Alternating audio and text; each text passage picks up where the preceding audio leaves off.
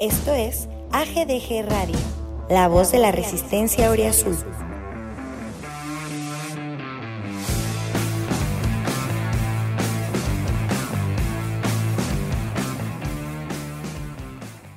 Bueno, hola amigos de Al Grito de Goya, bienvenidos a AGDG Radio, el podcast de este canal. Hoy este, me toca a mí, a Jonathan Zuluaga, su, su anfitrión por el día de hoy, llevar la estructura de este quinto episodio, si no me equivoco, del podcast.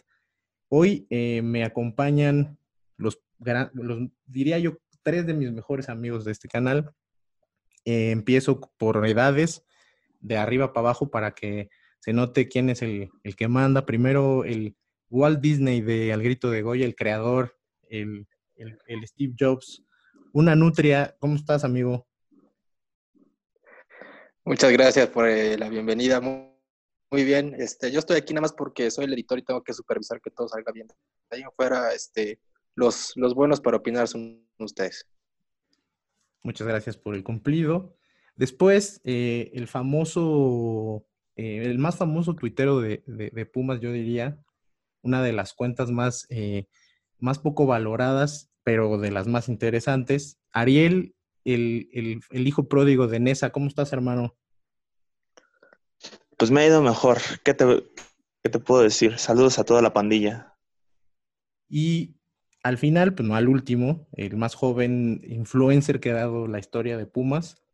Eh, desde Cuernavaca, Morelos, o, o, creo que no es Cuernavaca, pero sí es Morelos, el famoso Pumachi. ¿Cómo estás? Hola, ¿qué tal, amigo? Sí, aquí en Morelos, muy bien. Muchas gracias por tu introducción. Un abrazote a todos. Pues bueno, pueden ver que tenemos una alineación este, bastante heterogénea, como normalmente es la afición de Pumas en general. En este canal es un poco la intención. Somos aficionados de Pumas, hablándole a aficionados de Pumas, así que así nos componemos. Hoy vamos a cambiar un poco la estructura del programa de lo que hemos hecho anteriormente. Si, si mal no, no recuerdo, la semana pasada tuvimos pues un podcast que fue una marcha fúnebre después de lo que pasó con, Pumas en el torneo GNP. No les vamos a pedir disculpas por eso. El ánimo y la energía estaba baja. Este, creo que también la de muchos de ustedes. Así que así fue el podcast pasado. En este vamos a, iniciar con una nueva sección que es una editorial. Em, eh, prácticamente la verdad es que la empecé a escribir eh, desde la semana pasada con lo que pasó con Toluca. Es un poco el, la búsqueda de rescatar al aficionado de Pumas. Así que este, pues los voy a dejar con este editorial. Espero les guste y regresamos a platicarla y a platicar sobre varios temas que tenemos preparados para esta emisión. Adelante. Estamos en el mes de julio. Este mes, el Club Universidad Nacional cumple años de su primera temporada en Primera División, 58 para ser exactos. Nadie, absolutamente nadie se acuerda aunque las cuentas de los viejos periodistas con sesgo auriazul fuerzan el recuerdo del primer gol en primera por parte del brasileño Sawi, la mayoría optó por hacer bilis y un tremendo drama porque el equipo no avanzó a la segunda ronda de la prestigiosa Copa GNP por México, torneo que me atrevo ya a decir no volverá a jugarse, o quizás sí, en la siguiente pandemia que haga para el fútbol mexicano y mundial por tres o cuatro meses. Emocionarse o no hacerlo por un partido de pretemporada no está en cuestión. Cada uno puede y debe vivir su afición por un equipo de, fútbol como se le antoje. Definitivamente no hay juicios de valor que valgan. Pero nosotros, los aficionados de Pumas, vivimos en una extrema volatilidad. Dentro de lo heterogénea que es la afición por este club, ahora además vivimos con reacciones volubles cuando se gana o pierde un partido, cuando se alinea un jugador, cuando se elige un uniforme de juego que nos guste. ¿Por qué no haber ganado un partido en un torneo donde se podía cambiar a 11 jugadores de una sola vez? Detonó cuestionamientos incluso sobre la historia o grandeza de nuestro equipo. Mi hipótesis es simple.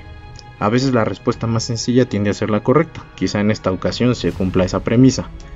Estamos viviendo la maduración de la generación del bicampeonato. La época de sequía de la que posiblemente es la única parte de la afición de este club que creció levantando títulos y ganando clásicos la más acostumbrada desde los 80 a ser protagonistas. La caída de la parte más alta a la actualidad es dura, traumática quizá, y eso puede ser la principal razón para la pérdida total de paciencia sobre el club que los hizo emocionarse en años previos. He contado 10 títulos peleados por Pumas hasta las últimas instancias entre 2004 y 2015.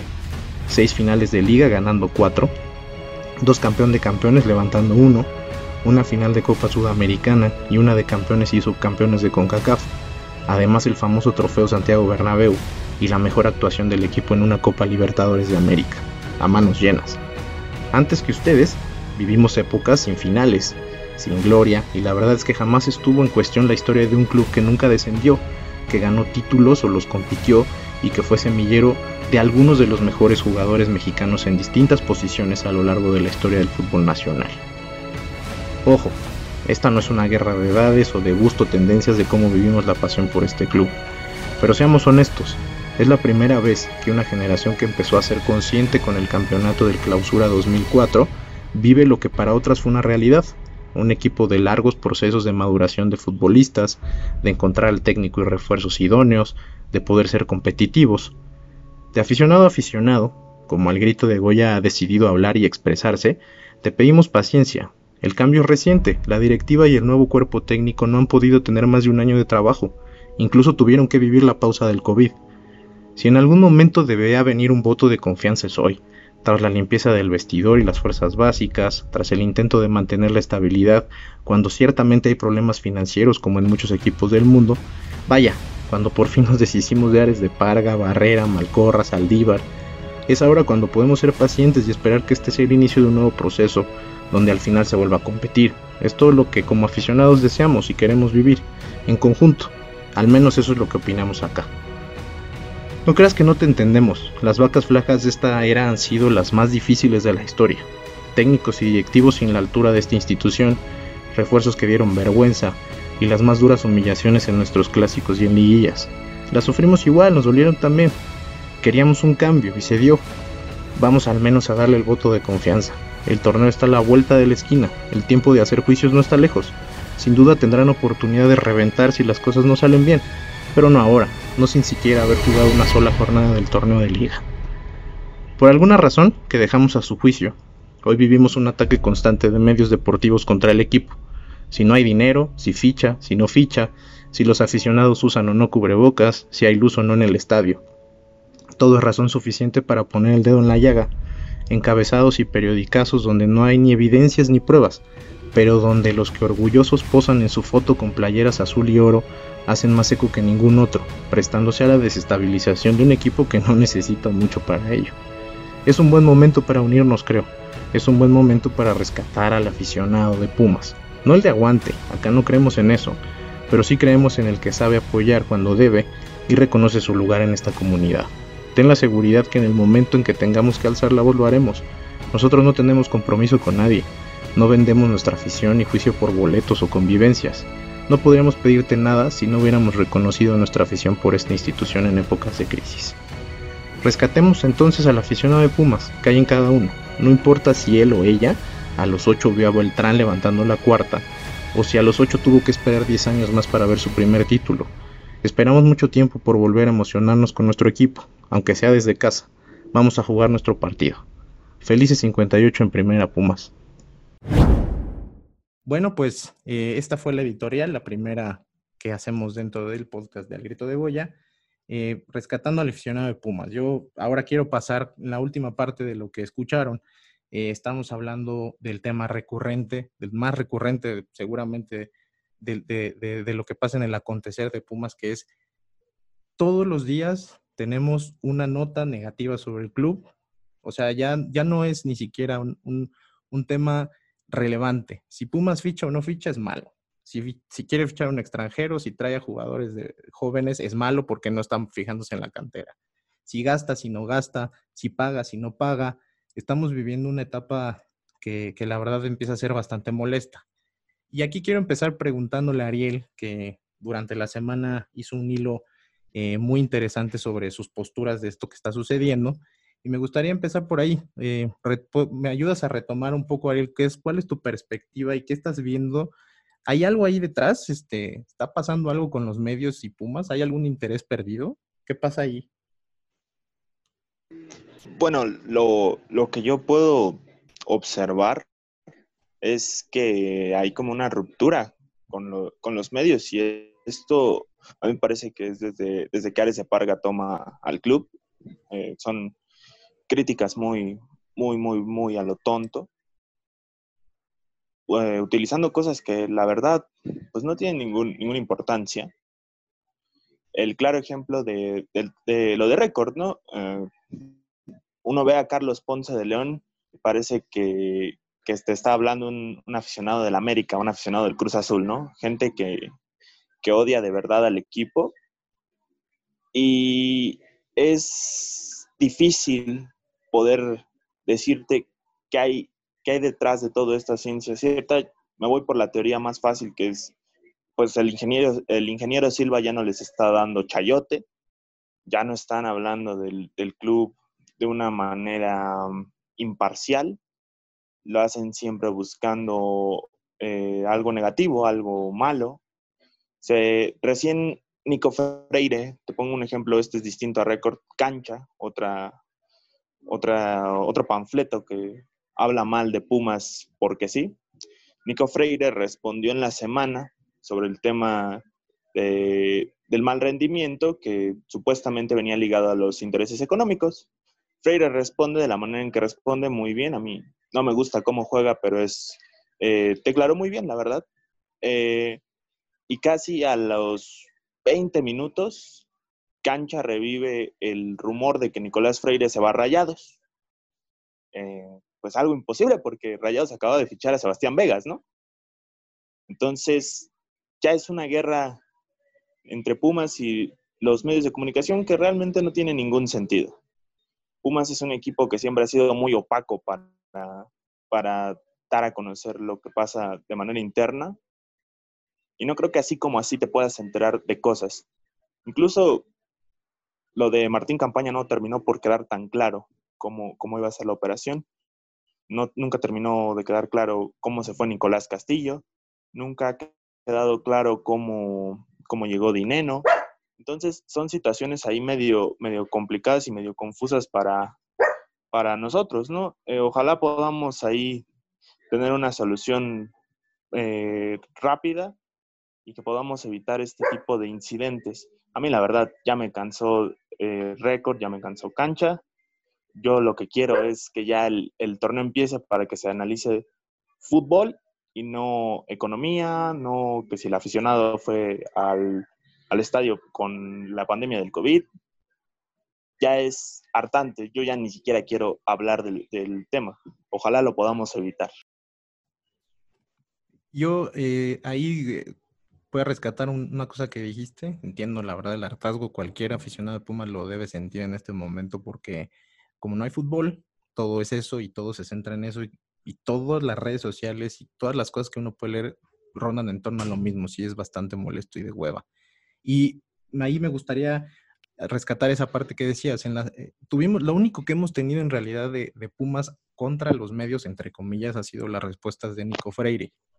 Y la verdad es que pues, el tipo no puede decir otra cosa, ¿no? Dijo, somos profesionales, este, quien dude de que estamos haciendo nuestro trabajo y que estamos enojados porque nos pagan, pues está mal. Pero, por ejemplo, este, eh, y aquí quiero, a ver, quiero conocer la opinión de, del amigo Nutria, es, nosotros como aficionados podemos, la verdad, tener, estar, estar en, de, de, dos lados. Si estamos muy de buen humor, es muy probable que nos pongamos a defender a Pumas de cualquier cosa. Es más, hasta del uniforme feo.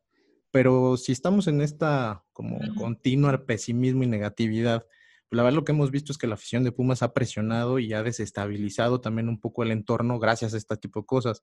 ¿Tú cómo ves eso? ¿Crees que sí está pasando o, estamos exagerando nada más? Eh, bueno, eh, imposible agregar un poquito más al tema, daría que ya está la drama de coraje, ¿no? Este, no, yo creo que sí somos una afición muy voluble en ese sentido, ¿no? Y por, por, no decir, por no decir algo insultante, diría que el grueso, o la mayoría, sí somos como muy influenciables de lo que digan los medios tradicionales, ¿no? Y pues las redes sociales tampoco, tampoco es que hayan abonado mucho al tema, ¿no? Eh, salvo las páginas estas de, o sea, salvo este aguantismo, salvo esta ideología de, de no criticar nada y medio barrista, el resto, como que nos... nos, dejamos llevar un poquito por, lo que vamos viendo en el día a día, ¿no? Y como decías eh, muy bien en, la editorial, pues también puede ser que tenga que ver con, con un tema muy generacional, ¿no? En el, que, en el cual nos acostumbramos a ver a Pumas como un equipo grande de manera tradicional, cuando Pumas en realidad es un equipo pues medio sui, generis en ese sentido, ¿no? Eh, me gustaría decir que que tampoco sería muy congruente de nuestra parte, y de nuestra parte me refiero al grito de Goya, eh, decir o señalar que hay alguna campaña o que estamos este, siendo muy negativos, porque si por algo nos hemos caracterizado justamente por, por tener este sentido crítico respecto al club, pero creo que sí haría un llamado por lo menos a, no sé, a respetar un poquito el proceso de Mitchell, el proceso del ingeniero Silva, que aunque acaba de llegar prácticamente ha hecho cosas bastante positivas por el club y que Pumas justamente por, por este tema de, ser un equipo pues que no tiene los presupuestos de otros, eh, tiene que armar procesos mucho más largos para conseguir objetivos como una liga, ¿no? Entonces vamos a darnos un tiempo, vamos a, em, ¿cómo decirlo? Vamos a tratar de, respetar un poquito, vamos a darle un poquito de oxígeno al club, ¿no? Y tratar de cerrar filas hacia adentro. Eh, creo que es un buen momento para hacer un llamado a, la unidad, a, que seamos solidarios con el club, con los jugadores y bueno, eso no significa que tampoco seamos borregos, es decir, que cuando se hagan las cosas mal se dirán, obviamente, pero de momento sí tratar de cerrar filas, sobre todo viendo la hostilidad que existe hacia afuera, ¿no? Sí, yo eh, la verdad es que no agregaría eso nada y me gustaría ahora escuchar a, Pumachi que a lo mejor tú, Nutria y yo somos como de la generación anterior, yo más que tú, pero estamos más del otro lado, pero el Pumachi es un niño, es un niño de literalmente, entonces me gustaría ver si él, él qué opina de, esto. Yo estoy de acuerdo en que, en que como afición hay un punto en donde tienes que cerrar filas. Si no es en este tipo de situaciones donde la verdad no pinta nada bien, temas fuera de, de la cancha, ¿eh? incluso, este, no sé cuándo, pero él que es mucho más joven y a lo mejor es justo a esa persona a la que yo me refería en la editorial, me gustaría saber qué piensa él. O sea, él está aquí en el canal desde el principio, siempre ha sido, este, él, no es un secreto que él eh, se sube a, barcos como el mosismo con todo el poder que, le da su juventud. Entonces me gustaría saber su, postura en este aspecto. ¿Qué, ¿Qué, qué, hacer como canal primero y qué hacer como aficionado, mi Pumachi? Pero antes que nada, este, me gustaría decir que tu, editorial me pareció buenísima. Eh, quizás se me salió una lágrima, un par, o quizá no, pero me pareció buenísima, me pareció que toca puntos muy importantes y que algunos de nosotros, como bien lo mencionas, de aficionados más jóvenes, porque pues sí, tienes razón, soy un niño, quizá, este, no, no vemos como tal, eh, no tenemos la experiencia que tienen las, eh, las generaciones pasadas. Y es importante también tener perspectiva de que de la historia de Pumas, de la, de la sequía que ha habido mucho antes de nosotros, que nos tocó esta etapa eh, ganadora. ¿Y qué hacer como afición? Pues como afición es difícil. Em, creo que nosotros mismos como afición es tristísima la prensa, es tristísimo todo lo que dicen, pero nosotros lo motivamos como sociedad, como afición, seguimos consumiendo ese tipo de contenido que, claramente se ve con otras intenciones, que claramente se ve con... Eh, que hay algo más detrás de eso, ¿no? Que aún no sabemos a ciencia cierta, como lo comentaría él, pero es, es como un, un tanto obvio. Yo diría que como afición joven, como afición en general, debemos eh, leer un poco más, estudiar un poco más de la historia del club para poder emitir juicios un poco más, eh, menos sesgados por la, por la época de, gloria del club, que pues es reciente, bueno, ya no tan reciente, ¿verdad? Pero yo diría eso, informarnos un poco más, no quedarnos con lo que, con lo que leemos a, primera vista, indagar un poco más en, en general con, con todo este, este tema, porque pues ser joven no te impide no saber, ¿no? No, no, no tener criterio propio, no tener una visión más allá. Yo ahí creo que das en justo en el clavo. O sea, la verdad es que este tema es de criterio. Si eres un aficionado que puedes tener mi edad o más grande que yo, pero igual eres eh, de los típicos que hemos criticado aquí en el podcast, la verdad es que no va a cambiar nada lo que te digamos aquí, pero puedes tener un poco más de criterio teniendo 17. Y la verdad es que el fútbol es así, no es Pumas, el fútbol es de ciclos, el fútbol es a veces ganar y a veces perder. Y en las formas de perder hay mucha también relevancia. Pumas no perdía como pierde ahora y a lo mejor eso nos hizo a generaciones anteriores enamorarnos de Pumas, aún perdiendo o no compitiendo como, como nos tocó ver después. Pero eh, ahí es donde creo que viene lo que decía Nutre, el cambio, la paciencia de, esta, de este cambio puede ser pues volver, no, no creo que sea válido decir que volver a orígenes, ni mucho menos el fútbol evoluciona, pero sí por lo menos a buscar competir otra vez y parece que es una mentalidad que tiene el ingeniero Silva, al cual apoyamos en Al Grito de Goya, y, creo que hablo por todos cuando digo que este, vamos a cerrar grupo, este, vamos a cerrar aquí este, en el canal un grupo con, con, lo que hoy es el equipo y con él en particular, y con Chucho Ramírez y con Michel y con el equipo, porque pues al final del día somos aficionados, queremos que les vaya bien, ¿no? Entonces, este, terminando el tema, si no hay nada más que agregar, si, no alguno de ustedes no tiene un tema más ahí, seguro Ariel no, porque claramente da carpetazo al tema de, los periódicos, lo cual me da gusto. Creo que lo tenemos que hacer todos. Como bien dijo el Pumachi, no pelar hoy a los medios o a estos panfletos me parece la mejor decisión. Así que vamos a lo que de verdad nos atañe como aficionados de Pumas, que es la cancha, es el fútbol. Ya estamos a una semana la próxima semana vamos a estar hablando de la primera jornada del fútbol mexicano.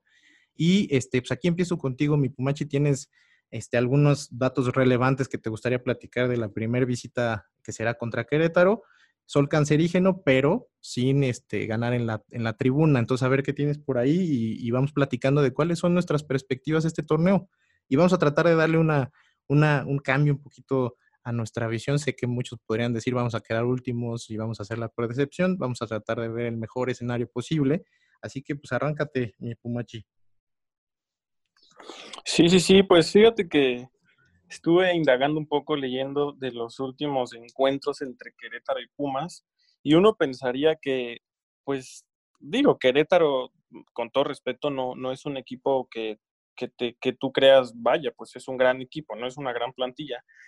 Y creerías justo que el balance eh, es favorable de los Pumas, pero les comento a ustedes, chicos, que en los últimos cinco partidos de Pumas, em, Querétaro ha ganado dos, Pumas ha ganado uno y han habido dos empates.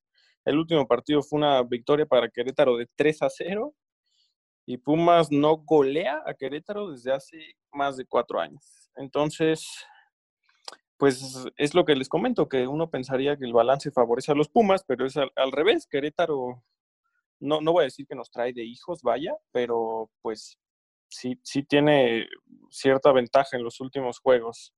Ustedes, eh, me gustaría escuchar cuál, cuál creen que sea el resultado, cuál es su pronóstico, qué esperan en, particular de este partido, de este partido de, de jornada 1. Vas, este, mi querida Nutria, si quieres, date. Yo, este, me, quedo al final ahí a, reserva de lo que pueda decir ahorita el buen Ariel. Ok. Eh, yo creo que a pesar del el registro histórico que se tiene contra Querétaro, por lo menos reciente, que nos da a entender una tendencia pues bastante negativa por, parte de Pumas en estos encuentros, yo diría que el Atlante se le tiene que ganar, ¿no? Eh, eh, recordemos que aunque Querétaro estaba atravesando un proceso bastante interesante, nuestro buen Ares de Parga llegó a desmadrar todo ese proceso. Eh, ahora están en una transición pues bastante extraña de estas típicas eh, cosas que pasan en el fútbol mexicano, de estas típicas tranzas. Y pues ahora llegó, llegó este Greg Taylor a Querétaro, se trajo casi todo el Atlante de allá de Cancún, es decir, hay una nueva plantilla, se fue Bucetich, eh, no sé, yo creo que este tipo de, equipos tardan un rato en, afianzarse, en encontrar un ritmo, un estilo de juego. Y por otra parte, creo que a pesar de la pretemporada tan nefasta que vimos, yo creo que por ahí Michel se está guardando dos que tres armas este, bajo la manga. Y que vamos a ver un encuentro bastante positivo, propositivo por parte de Pumas. No digo que se vaya a golear, porque creo que este, este equipo no nos tiene acostumbrado a eso, pero yo creo que sí se tiene que ganar. Ya casi pondría la etiqueta de obligación. Yo sabía que ibas a tocar el tema de Ares de Parga, la verdad, por eso te dejé. Sabía que por ahí iba la jiribilla. Sí, para mí igual, para mí este partido, este sí se gana sí o sí. O sea, la verdad es que después de la exhibición en, estos juegos de pretemporada, eh, el equipo va a arrancar un poco más presionado, creo, de lo que debería. Pero, pues qué mejor que, o sea, la verdad es que entre los escenarios que podían, podían pasar, recibir en la primera jornada al Querétaro no es mala. Eh, o sea, Pumas tiene un récord importante de normalmente ganar su primer partido, su partido inaugural, y normalmente si es de local más. Entonces, este, creo que puede ser por ahí este, la recuperación de la, de la confianza. Yo tampoco veo este, un escenario de, que se domine y que se golee, como, como decía el Pumachi. De hecho, la tendencia reciente no es tan favorable para el equipo, pero creo que la verdad Querétaro llega muy mal. O sea, de entrada haber perdido a Bucetich, creo que para ellos es el golpe más fuerte eh, tomando en cuenta incluso también que, este, o sea, si me preguntas hoy no te puedo contestar con claridad quién creo que sea el mejor jugador de ese equipo. Mm, este, estuvo, estuvieron a nada de convertirse en, otra, en otra franquicia en el Inter, o sea que la verdad creo que llegan mucho más diezmados. Y del lado de Pumas, pues me gustaría ya este, saber si, no, no lo sé, no sé si ustedes sepan, si ya vamos a contar con equipo completo, si regresa Mozo, si regresa Leo López, los, los jugadores que se están trayendo eh, con esta etiqueta de refuerzos a, Tabasco, a mí en lo personal me parece que mm, pues, es una apuesta interesante, no sé qué tanta actividad van a tener en el primer equipo, pero por ahí puede venir eh, pues, también sorpresas gratas, pues, espero. En este juego yo también le pongo la, ficha Pumas, 1-0, 2-1, típico partido de, domingo de jornadas iniciales en CU, pero creo que sí lo, lo deben y lo pueden ganar. Este, Ariel, ¿tú quieres agregar algo a la parte de inicio de temporada o nos arrancamos ya con los, las perspectivas para lo que pase el resto del torneo? Pues no, no hay mucho que agregar. Falta, faltan definir algunos aspectos ahí en la alineación. Falta un extremo derecho, falta un extremo izquierdo. Van a usar la línea de 5 o van a jugar nada más con 4 al fondo? Es, es, como lo que me queda de, duda. Más allá de, eso, no hay tanto que analizarle al partido. Creo que Pumas le va a ganar al Querétaro 1-0, 2-0, cuando mucho. No es, un, no es un juego tan atractivo, ni siquiera con Pumas en, involucrado. Ojalá no, no sea el típico 0-0, el típico 1-1 que solo, solo provoca corajes. Podamos tener una resolución importante en ese partido y que Michel empiece a trabajar de aquí a lo que viene la liguilla, para aunque sea pasar en el repechaje, y que empiecen a mostrar algo diferente, porque en la, pretemporada se veían chatos, inoperantes, inútiles totalmente. Sí, de acuerdo ahí. La verdad es que si, nada más tomamos las últimas referencias, no deberíamos de tener muchas expectativas positivas. Ahora bien, la verdad es que las pruebas que hizo Mitchell fueron claras en, estos juegos, cambió, eh, operó distinto, justamente sabiendo que podía hacerlo en estos juegos, ¿no? Ahora, eh, otro, otro tema ahí de lo que va a ser la temporada, los partidos, este, nuestros derbis, nuestros clásicos y tal. Eh, por ejemplo, vimos a Chivas en este torneo. Para mí no es parámetro, la verdad, pero digo, es la única referencia que podemos tener, y a Cruz Azul y América, nos vimos a los tres. Este, siempre son partidos, y en la historia reciente de Pumas también, que normalmente eh, yo creo que cuando vemos el calendario no tachamos ahí que se gana. Es difícil ahora. Pero me, me da la impresión de que, este, por ejemplo, para el caso de los partidos, este, ya sea final de la temporada, que es América en octubre, si no me equivoco, y ya la última jornada con Cruz Azul, este, Digo, evidentemente hay muchas variables que pueden cambiar de aquí a la fecha, pero a mí Cruz Azul me parece un equipo que cuando tiene estos este, subidones en momentos donde no importa mucho, tiende a, toparse rápido con esa, esa realidad. No dudo vaya que vaya a calificar, no dudo que vaya a ser un equipo competitivo, pero hacia la parte final del torneo quizás es donde a mí me gustaría encontrarlos porque conozco ese equipo y sé que tiende a tener estas subidas y bajadas. Y luego en el partido contra el América, el América no parece que vaya a ser este, muchos eh, cambios respecto a lo que vimos ahora. Tiene un, el mismo equipo del torneo pasado. Creo que hay un, hay un desgaste ahí en la relación director, técnico, afición y también incluso cierto, siento con jugadores, no sé, es una impresión que tengo, que a lo mejor puede ayudar a que este torneo no sea ese equipo tan eh, dominante, digamos, que hemos visto recientemente.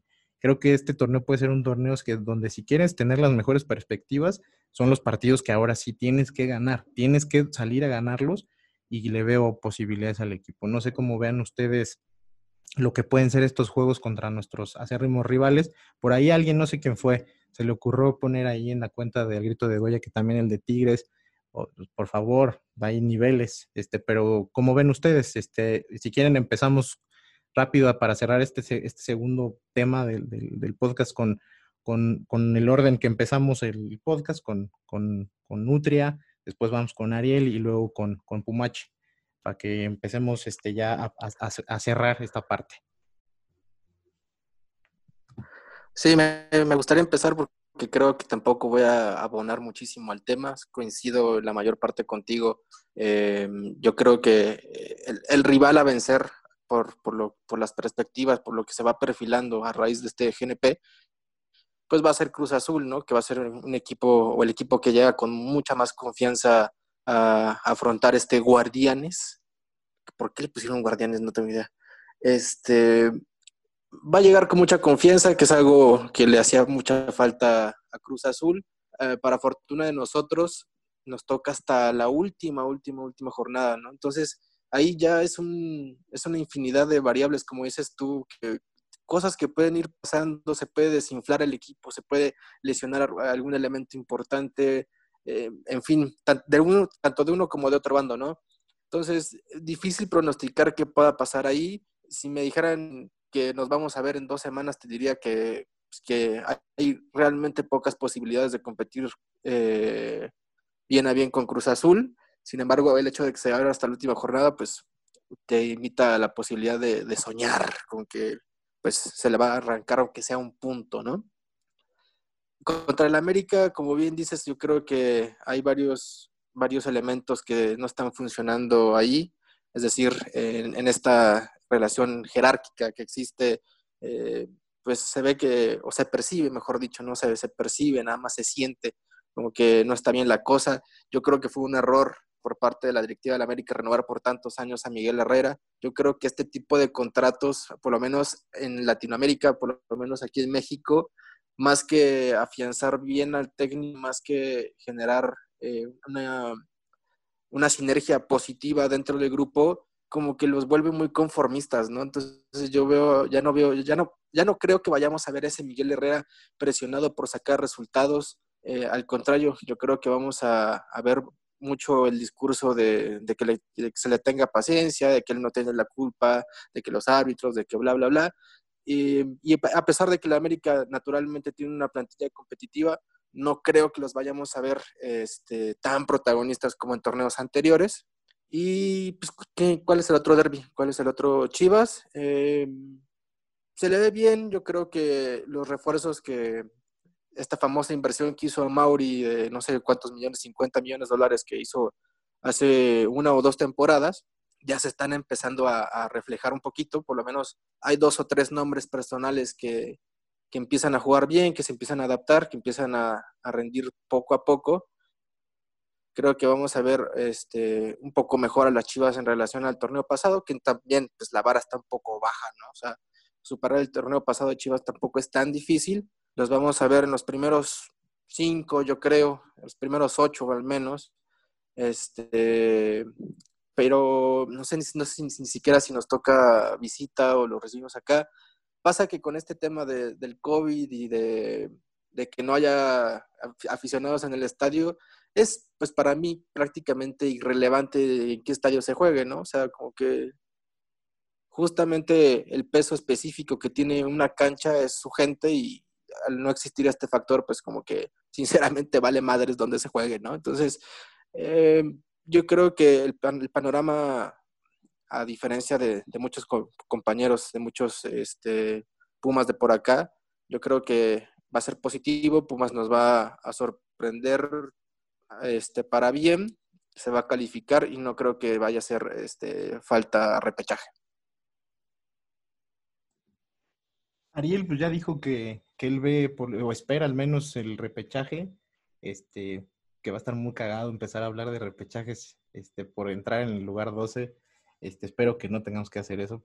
Puede ser, puede ser una posibilidad. ¿Tú cómo ves esos partidos, Ariel? Digo, la verdad, la verdad es que ahorita es un volado hablarlo con tanta anticipación, pero bueno, estamos por empezar el torneo.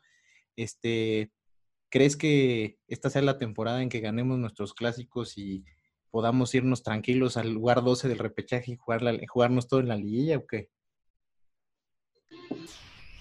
Primero tendría que ver unas cinco jornadas para hacer un pronóstico ver cómo funciona el equipo y cómo funcionan los tres rivales mencionados.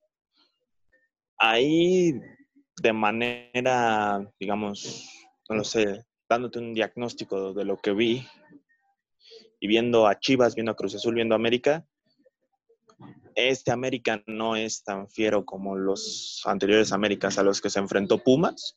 Yo creo que se les puede ganar. Contra Guadalajara dependerá mucho de dónde se juegue normalmente pesa mucho la visita a Chivas y me imagino que para las alturas en que se va a dar el partido, por ahí de la jornada 12-13, que es más o menos por octubre, em, pues ya habrá público. Sí, me imagino un estadio Akron lleno y encima de Pumas. Eh, si se juega en Ciudad Universitaria, Pumas le va a ganar, no tengo ninguna duda. Y ahí el rival a vencer, como ya lo mencionaron, es Cruz Azul. Me preocupa ese partido. Ojalá Pumas ya llegue calificado. Yo creo que Cruz Azul le va a ganar a Pumas. Vamos a ganar dos y vamos a perder uno. Es un, es un diagnóstico más que un pronóstico un poco positivo, esperando que el equipo también se refuerce y que asuma la idea de Mitchell, que es lo más importante este torneo va a ser muy generoso y creo que si, si se tiene bien, bien asumido lo que, lo que quiere hacer Mitchell, si los jugadores están concentrados, se puede hacer algo más que solo el repechaje a los cuartos de final.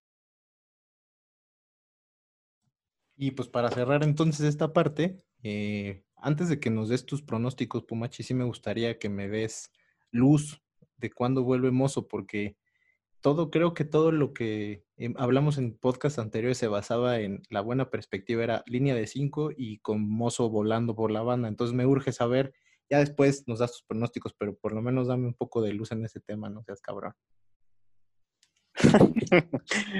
a ver, eh, pues me gustaría a mí también saber la, la, con exactitud cuándo va a regresar Alan Mozo, porque no sé si soy el que más lo espera, pero pues uno de los que, de los que comandan ese barco, sin duda alguna.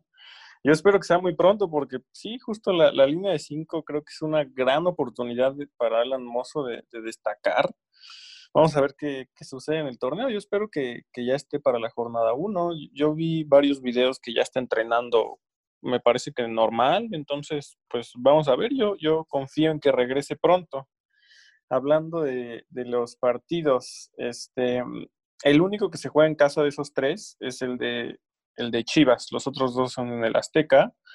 Y pues creo que es, depende de cómo lleguen los equipos, eh, puede favorecer que son en las últimas jornadas todos. El de América es en las 13, Chivas 16 y Cruz Azul 17. Em, coincido con que América es el que viene quizá un poquito más flojo, junto con los Pumas, claro. Em, Cruz Azul sin duda viene en un gran nivel. Creo que es el partido que, que se puede perder de esos tres y en los otros dos se puede competir sin tanto problema. También me gustaría agregar lo del tema de que se puso a Tigres como partido importante. No fui yo, cabe aclarar, para que no, que no se ha despedido, pero pues más, más allá de importante, creo que es como genera un poquito de morbo, ¿no? Como un poquito de expectativa de saber cuántos goles nos va a meter ahora Tigres, porque de nuevo se visita el, el estadio universitario. el volcán. Entonces, eh, más que nada, yo, yo, yo lo diría como un partido que, que despierta un poco de, de expectativa, porque últimamente no nos va tan bien contra Tigres, entonces habrá que ver cómo se llega, que tampoco trae un gran nivel Tigres, entonces pues, vamos a ver, ¿no? Yo, hay que ver el, el torneo. Pues muy bien, la verdad es que creo que en general este, podríamos decir que vemos a Pumas calificando, repechaje quizá, no sé, pero calificando, lo cual la verdad es que creo que sí es un cambio de actitud, al menos para empezar el torneo, y no está mal, digo, no, queremos tampoco eh, volver, irnos al otro lado y, y, super ilusionarnos con lo poco que hemos visto y con lo mal que se vieron las pocas cosas que vimos, pero pues bueno, el torneo viene, viene eh, mal para muchos, eh, financieramente los equipos no tienen para hacer grandes apuestas y refuerzos. Suena para Pumas todavía algo ahí que podría ser interesante si llega algún jugador por, por, la, por, el lado izquierdo, como decía Ariel.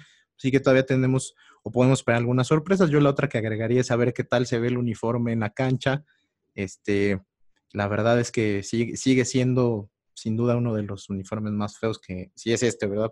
pero bueno, ya, ya creo que la apuesta está ahí de qué es este y, a ver cómo se ve en el campo. Este, como, como por ahí decían en los chats del Grito de Goya, nosotros no se nos van a ver bien de todos modos, pero a los jugadores, quién, sabe, a lo mejor ya viéndolos a ellos portarlo ya se ven mejor, ¿no?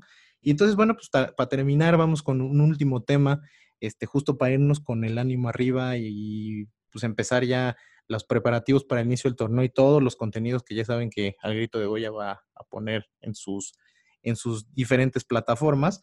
Este, decía yo en, el, en, el, en, el, en la editorial que este, se cumplieron años del equipo en primera división, pasó desapercibido evidentemente, este, pero lo estamos rescatando aquí, su canal de confianza.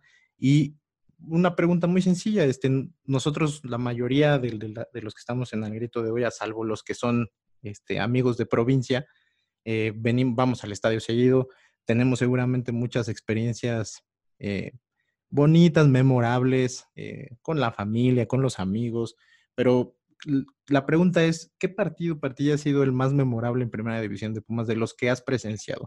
Por lo deportivo, este, si, si eso después generó que te emborracharas en el estacionamiento, eh, en el árbol borracho donde iba antes la Rebel y demás, está muy padre, pero la idea es, ¿qué, qué, qué del lado deportivo, qué es lo ¿qué es lo que más recuerdas de un partido de Pumas? ¿Cuál es el, más memorable para ti? Y pues vamos a empezar pues, ahora con, el buen Pumacho, vámonos ahora del otro, en el otro orden de edades y este, cerramos esto y, pues con eso acabaríamos este, este podcast. Este, Pumachi, ¿tú qué has sido, o sobre todo últimamente a muchos juegos, cuál es el, el que tienes así enmarcado? Sí, a ver, me gustaría decir que yo, como lo comenta, soy cuate de provincia, entonces eh, la época en la que estaba yendo al estadio es apenas, porque también soy bastante joven, entonces estuve pensándolo y creo que la experiencia más memorable que tengo de Pumas en primera es aquel partido contra Puebla de semifinales de vuelta. Yo es de lo, de lo primero que, que recuerdo, de los primeros recuerdos de fútbol que tengo lo vi en mi casa, obviamente, tenía yo pocos años de edad. En la tele, eh, eh, aquel gol de, Verón, centro de Castro, si no me equivoco, eh, de último minuto, Pumas lo perdía 2-0, con ese fue el 2-1 y se calificó a la final para después ganar el título. Creo que es uno de los momentos que más recuerdo, que más me quedó marcado. Yo, no sé, es de lo primero. Entonces, recuerdo gritarlo, recuerdo seguramente lloré, pues como, como un niño no, no entiendes muchas cosas y solo disfrutas, ¿no? Solo te enfocas en disfrutar. Entonces yo, yo me quedo con ese momento, que yo diría que eso me, se me quedó grabado para siempre y es una de las razones por las que, por las que le voy a Pumas, por las que le voy a seguir yendo a Pumas el resto de mi vida. Ese, esa es una, una anécdota muy chingona, porque además yo creo que ese es el, probablemente fue el gol de Verón más importante vistiendo la playa de Pumas, probablemente. Y, el, tipo era frío, así, ¿no? La, verdad es que pocas sonrisas, pero ese, yo nunca lo vi festejar como ese día. Tal vez la final en 2004 quizá, pero ese día se volvió loco él. El Tuca era otro pinche energúmeno en el cargando al Chilis, creo, no me acuerdo. Este, sí, esa es una muy buena anécdota. Yo estaba en el estadio y la verdad es que sí fue una locura. Se volvió, o sea, fue un manicomio los siguientes 5 o 10 minutos y, me, recordaste y me, se me puso la piel chinita, la verdad. Ariel, tú que eres asiduo, tú sí eres asiduo y te, a veces este, eh, tienes este, como esa parte analítica, digo, tiene una esquina en el estadio, pero seguro en algún momento te ha pasado que te ganó la euforia y me interesa saber cuándo fue, cuándo, cuándo te ganó la emoción en un partido de Pumas, Ariel. Me van a perdonar que me extienda un, un poquito. Este, pues son, te puedo decir tres momentos. El primero es uno muy reciente, es la final contra Tigres. Eh, ese día fue mi cumpleaños. Mi papá y yo habíamos visto la ida y después del 3-0 pues no había ganas de ir, ¿no? Entonces en la mañana mi papá me comenta que vamos a la final, eh, que él, eh, pues conseguimos los boletos ahí medio caros, pero se hizo el esfuerzo y fuimos. Recuerdo que en el, cuando cae el, el gol de Silvio Torales, se me cayeron las lágrimas, no me pude aguantar, ¿no? Fue, fue una gran experiencia a pesar de la derrota. Fue la primera final que viví en el estadio con, con Pumas. El segundo, el campeonato contra Morelia, que vi aquí en, en casa de, mi abuelita, donde estoy en este momento. Igual con mi papá, nos, nos abrazamos con todo porque era el, cuarto campeonato que nos tocaba vivir como aficionados de Pumas. Era, fue una gran experiencia. Siempre voy a tener en la memoria tatuado el golazo de Cortés. Y el tercero, yo creo que el primer partido al que fui, lo tengo muy presente, fue un 6-1 al, Veracruz, que hasta Moctezuma hace rato se, se despachó ahí con la, con la cuchara grande. Recuerdo que salí de en los hombros de mi papá con, con toda la emoción de, de, que Pumas hizo algo, algo increíble. A las pocas semanas fueron campeones y ese es el, primer campeonato que me tocó ver. Creo que han sido más las buenas que las malas y por eso soy tan crítico con el equipo. Me gustaría verlos en los altos vuelos otra vez. Sé que nos va a costar trabajo, pero aquí andamos. No vamos a abandonar por ningún motivo. Ahí está, nada más. Ahí se las dejo esa. Para los que decían que Ariel no sentía nada, ¿qué hubo? Nada más. Ahí, ahí bajita la mano. Y, y, este, ah, bueno, antes para cerrar, este, el, el, famoso Nutria seguro tiene varias, varias de esas. Eh, seguro estos, estos que ya comentó Ariel y, Pumachi los tiene claros, este, pero tú seguro tienes por ahí alguno un poquito más viejo, ¿o no? Eh, estaba tratando de pensar, este, mientras hablaban el Pumachi y Ariel, en alguna anécdota personal que realmente me haya marcado de un partido en el que haya estado ahí presencialmente en Ciudad Universitaria. Y no, la verdad es que soy medio mufa, güey. Este, como que no me tocaron ver momentos así importantes. El, el, único que recuerdo así como chido que dije, no mames, nos volvimos locos todos ese día, fue la ida contra la América que terminó 6-1 después, ¿sabes? O sea, como que no, re, realmente no, no tengo como muy buenos recuerdos de, de su, al menos en liga. Pero ya que eh, usamos o bueno, los compañeros eligieron este, también contar anécdotas de, de, cosas que vivieron, aunque sea desde, desde un sofá, desde un sillón, desde una sala viendo la televisión. Sí me gustaría remontarme, por ejemplo, a, a 2009, ¿no? Y, y, lo quiero contar justamente como para que, para reflejarme, para identificarme un poquito con, con los demás, de, de cómo a veces esto que, que es el fútbol, esto, lo, más importante, lo menos importante, dijera Valdano, a veces lo saca uno de cosas bien difíciles, ¿no? Eh, 2009 personalmente fue un año bastante nefasto. Eh, mis intentos por ser futbolista profesional fracasaron rotundamente. Eh, mis intentos por ingresar a la UNAM fracasaron rotundamente. A nivel personal, familiar, eh, hubo muchísimas cosas muy tristes, muy dolorosas, eh, rompimientos, enfermedades, este, muchas, muchas, muchas, muchas cosas, una carga emocional terrible, ¿no? Y, em, y Pumas hizo una liguilla espectacular, remontando, viniendo de abajo siempre y este, ganándole a un gran favorito como lo era Pachuca, que traía un, un equipazo en ese momento.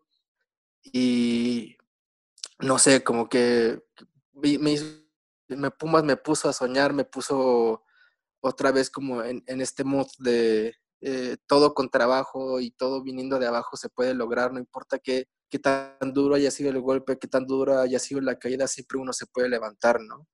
Y en esos, en esos años igual, en esos meses me tocó mudarme al DF eh, y pasaba cerca del famoso mural este de cuando todo sale mal, cuando todo falla, solo tú alivias mi corazón. Sí, yo me remitiría mucho a 2009, fue, fue el gran año que, en el que Pumas me marcó para bien. Aunque ya estaba muy enamorado, aunque ya quería mucho estos colores, 2009 fue un año bastante especial. Y, y, la verdad es que así como lo cuenta, siempre encuentra uno, es lo, digo, yo creo que es parte de lo que te vuelve aficionado de un equipo está en el momento donde tiene que estar y eso te ayuda mucho o a, seguir la buena vibra que traías o te cambia la mala que, que, te estaba pegando. Yo no eres el único que lo, que lo ha vivido así y, creo que eso pues es parte justamente del, enamoramiento que vive uno con su equipo de fútbol. Por eso no lo deja nunca, yo creo. Yo les voy a contar igual yo creo que las tres son muy, muy breves, pero porque me remiten justo a lo que ha sido mi, andar como aficionado a Pumas. Eh, la, fue la primera vez que fui al estadio, que fue en un repechaje Pumas Tigres, debió haber sido como en el 93. Este Pumas había perdido en el volcán, este, si no mal recuerdo, había perdido 3-0. Y cuando viene acá, le mete un baile a Tigres y, ya los tenía 4-0, creo estaba Bolsonelo en Pumas, que este, pues la verdad es que Bolsonelo ahora sería algo muy cercano a tener a Joffre Guerrón. Entonces, este, falló todo lo que tuvo, aunque ganaron 4-0, falló todo. Y en el último minuto les metieron un gol a Pumas que con el gol de, visitante los echaron de ese repechaje.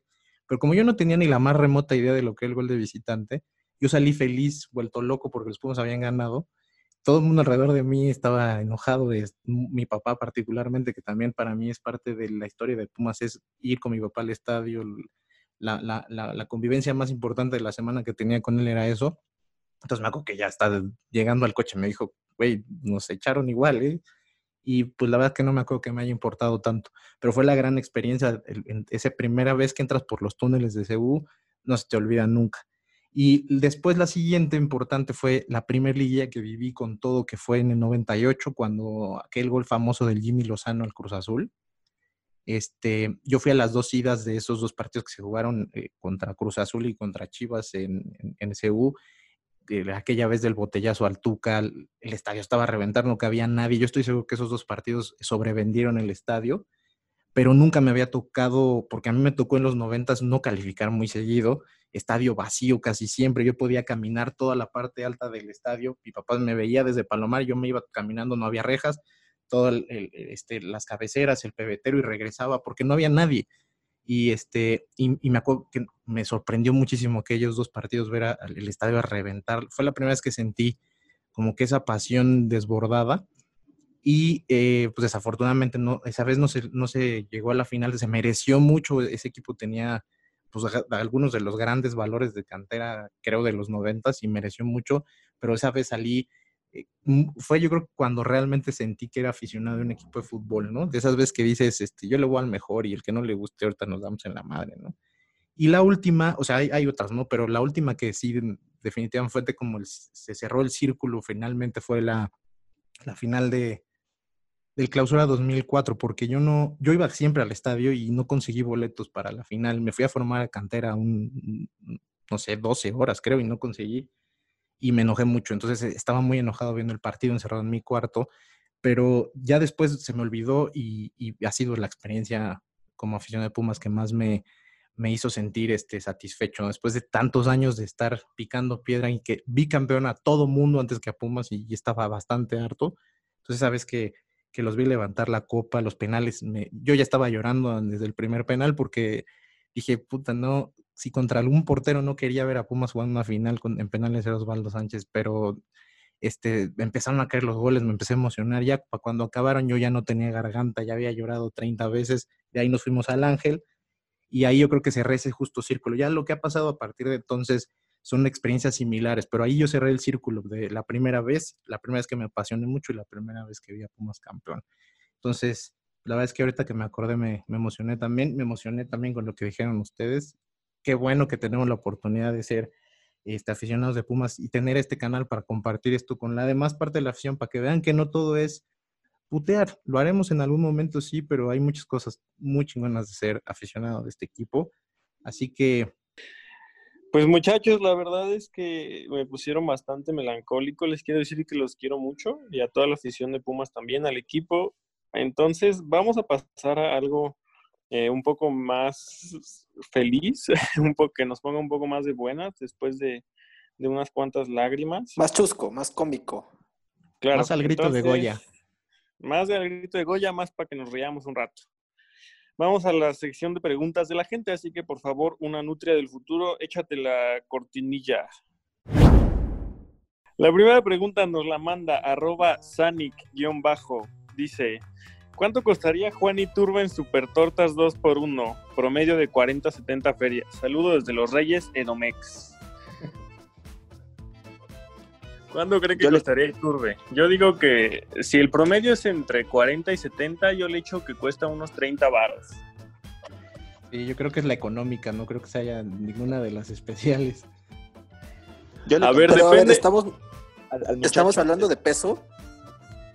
No, exactamente. Sí. Es que. estamos hablando de peso y turba es como la cubana, güey. Ah, sí, es por peso, sí. Es, la es, esa que lleva como 3 kilos de milanesa ahí que venden por talismán. Depende si hablamos de la, de, pues del peso, ¿no? De qué tanta carne trae o de la calidad de la carne. Si hablamos de calidad, está muy barata, es una torta muy pobre. De huevo. Pero si hablamos de, de qué tanta carne trae, qué tanto, qué tanto trae, pues sí, sí debe ser de las caritas. Quién sabe, depende. No, no especificó nuestro amigo Sanic, pero depende. Hay dos, hay dos escenarios, ¿no? Pero qué, qué pendejo el muchacho. A ver, la que sigue. la siguiente dice. Arroba Alan Murillo G. ¿Por qué hay gente que se enoja tanto con los refuerzos para la filial? Digo, por más que queramos jugar con pura cantera, la sub-20 acabó en últimos lugares y la Liga Premier no iba en tan buen paso. Porque yo creo que vamos a enojarnos por algo. Saludos. no, yo creo que eh, todos pensamos, o sea, cuando vemos la noticia así de, de, de putazo, decimos pues como, no mames, este pendejo va a jugar para el primer equipo, ¿cómo puede ser posible? Bla, bla, bla, bla, bla. Y después nos crea todavía más disolución ver que va en realidad para la filial, ¿no? No sé, como que ya estamos para cualquier cosa, o sea, ya nos enojamos de todo, ya el equipo nos, nos, ha arrastrado el, ánimo hasta, hasta estos momentos y hasta estas instancias. Yo le llamaría el efecto récord, que ya nos imputamos por todo y que ya nos quejamos de todo. El síndrome récord. Exactamente. El síndrome de récord está bueno. Ahí está el hashtag. El síndrome de récord. Sí, porque esos enojos la verdad no tienen sentido. Ni, siquiera nos ponemos a pensar para qué o por qué. Y, sí, es como aventarnos el comentario hiriente y negativo por Pumas, porque sí, sí es el síndrome récord. La siguiente nos la manda arroba Pumajestad. Pumajestad, no sé cómo, cómo se, se diga en realidad. Pumajestad. Pumajestad, Pumajestad. En Twitter, para que no te compliques. ¿Cómo ven que la América juegue partidos oficiales de local en CU? Pues a mí personalmente no me importa en lo más mínimo, pero pues a ver ustedes qué, pueden decir. Dinero es dinero. Ya, fin del asunto. Mm. Aprende algo, dinero. Eh, la, verdad, es que. No, pues. Date, date. No, yo solo iba a decir que, bueno, el el clásico dato de que eh, los primeros los primeros campeonatos de la América los ganó en Ciudad Universitaria y si alguien ejerció de local eh, por primera vez en el Olímpico Universitario fue el América. Entonces, no sé, estamos haciendo mucho pedo de nada. Pero entiendo que pues, ser Puma a veces este, tiene, tiene mucho que ver con, esta otredad, con esta eh, rivalidad, que a veces es la única manera en la que se entiende y que es importante hacerle ver al, rival que, no es bienvenido y que todas estas cosas simbólicas, ¿no? Eh, a mí, sinceramente, ya, o sea, antes me, antes me importaba, en algún momento me importó, ahora ya, sinceramente, lo veo como algo trivial y además con esta crisis en la que pues, na- la gente ni va al estadio ni puede ir al estadio, entonces no, no, no sé, no le veo caso, no le veo controversia. No, y, y además les voy a aventar la de la banda del pebetero, ¿eh? Este, ahorita que estamos todos efusivos igual, vale la pena. No importa que jueguen de local aquí en los juegos, va a estar vacío. Cuando ya podamos regresar al estadio, su, su cancha siempre somos locales, no pasa nada. Pues sí, eso sí.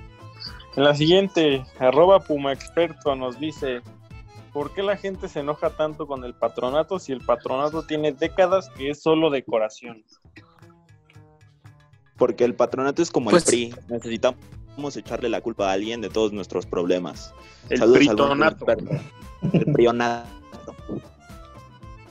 Sí, yo, yo coincido con, Ari- con Pues sí, es el, es el nombre que nos... Ay, perdón, No, date, date otra vez, no importa. Perdón, perdón, perdón, perdón, perdón, perdón. Este, sí, ya o sea, en realidad no iba a poner tanto, tanto el comentario, ¿no? El patronato es el nombre que nos dieron como de, la directiva, que recién me han explicado en Twitter que en realidad pues, el patronato no tiene nada que ver y que la mesa directiva es otra cosa, en fin. Pero pues el patronato es como el lugar común de lo que nos han dado, de, lo que se hace mal y de- del villano y de la directiva, de los que nos empobrecen y de... Sí, el PRI, como dijo Ariel, Ariel lo resume perfecto, es el PRI de Pumas. Sí, yo i- igual, yo no, no, no voy a decir nada tampoco extra. Eso para mí es lo que pasa. Es- encontramos allá el perfecto enemigo. No nos importa si, si, si son, es una persona o diez o cinco. Ya ni nos ponemos a investigar. La realidad es que es como, es como este, esa sensación de que es la parte de, de la directiva o de, de ese ente que es Pumas que no nos deja crecer. Es como nuestro pinche, es como nuestra ancla, entonces lo odiamos, pero no, ni sabemos bien qué, qué hace ni qué quiere. Ojalá supiéramos mejor para de verdad poder exigirles, porque pues pareciera que nada más hablamos con la pared. Pues sí, es como el la patronato es. En la siguiente, arroba Jimesaurus, porque tiene muchas es. Dice, yo quiero saber a quién traerían de América, Chivas y Cruz Azul. Rápido, uno de cada uno. Van. Voy. Viñas, Brizuela y Orbelín Pineda. Una nutria. El Cabecita Rodríguez. mm, del América, ¿quién? Del América, ¿quién? Córdoba, quizás. Y de Chivas, me gusta este chico Angulo. Vas, Yo, John. yo digo, bueno, yo de, de América la verdad es que también creo que Viñas este, es de lo mejor que, que tienen ahorita, de Cruz Azul. El Cabecita Rodríguez por mucho es lo mejor que tiene ese equipo. Y digo, la vez que ahí estamos pensando en delanteros, aquí ni hay espacio, pero es un, supongamos, ¿va? Y de, y de Chivas la verdad es que no hay uno en particular. Creo que Beltrán, Beltrán es muy buen jugador. Yo también me iría con Beltrán de Chivas. Eh, con Córdoba, quizá también América, alguien debe, debe cargarle los, las maletas a Alan Mozo, ¿no? Ya que se las carga en los partidos. Pues de una vez que se venga, que se venga para hacer bien, bien chamba. Ya hizo la declaración, ¿no? Y de Cruz Azul me quedo con el cabecita también o con Elías.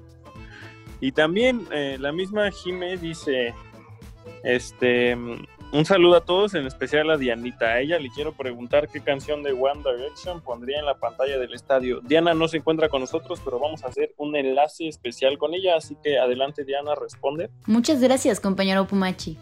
Para responder a la pregunta de, de mi querida Jimena, yo creo que pondría Best Song Ever, porque pues como lo dice su nombre, es la mejor canción de siempre. Pumachi no lo quiso leer, pero yo sí lo voy a leer. Un saludo para mi gran amiga Maciel TQM y espero tu venganza sobre el Pumachi por no haberte leído. Ok, dice arroba mf-cobra. ¿Por qué hacen el programa con el Pumachi? ¿No les da miedo que les pase algo a consecuencia de su mufa? Eso no lo puedo responder yo, así que adelante. Pues sí, sí me da miedo. Es, es peor que la mufa argentina, que la mufa mexicana. Pero bueno, estoy en mi casita, ¿no? A mí no me va a pasar nada, no sé a los demás. Ojalá, ojalá que no. No, yo creo que la mufa del Pumache solo afecta a nivel deportivo, no, no, no afecta a contenidos. Sí, yo, yo, yo también creo que es un tema nada más de, de pronósticos deportivos. Alguien que es tan parecido a Jesucristo no puede traernos mal. Muchas gracias. Veo que cuando menos tratan de defenderme un poquito. Los quiero mucho. Y ya terminamos con algunas cuantas de Instagram, si les parece bien. Em, arroba Efraín Spurs dice un saludo para ustedes desde Minneapolis, así que pues, no sé si gusten mandar un saludo hasta allá. Claro. Un saludo al, al gringo. Y arroba luisrortiz.18 dice, me pueden mandar un saludo en su próximo podcast. Muchas gracias. La verdad es que el, buen Luis es, es, fiel aquí y sé que va a estar escuchándonos, así que es pues, un abrazote, ¿no? Por estar, por estar al pendiente, por estar fiel y por estar aquí con nosotros. Sí, yo a, la gente que se ha vuelto ya fiel de, de este podcast siempre le voy a agradecer que nos dé un, un, un espacio para para poder decir nuestras, nuestras pendejadas y que sí, y si les gusta, más. Muchas gracias. Pues ya, ahora sí ya puedes despedirme, amiguito, y que Ariel dé su consejo. Pues entonces, ¿eh? vamos directo con, el rating del programa, por mucho, el consejo de Ariel, y pues nos escuchamos la próxima semana ya con partido de Pumas jugado, esperemos haberle pegado al pronóstico que hayamos ganado el partido, empezar con tres puntos del torneo va a ser importantísimo. Así que, Ariel, el micrófono es tuyo, nos vemos pronto, gracias por todo, este gran programa, bye. Bueno, amigos, en esta ocasión el doctor Ariel les trae un pequeño consejo. Sean adictos al activo, no al cobicho. Usen el bozal, chavos, no se enfermen. Nos estamos escuchando en la siguiente edición. Adiós. Bye. Un beso. Grande Ariel. Saludos a Jimena y a Freddy. Saludos a todos. Esto fue AGDG Radio, la voz de la resistencia Azul. Recuerda seguirnos en nuestras redes sociales, arroba al grito de Goya en Facebook, Twitter e Instagram. Adiós.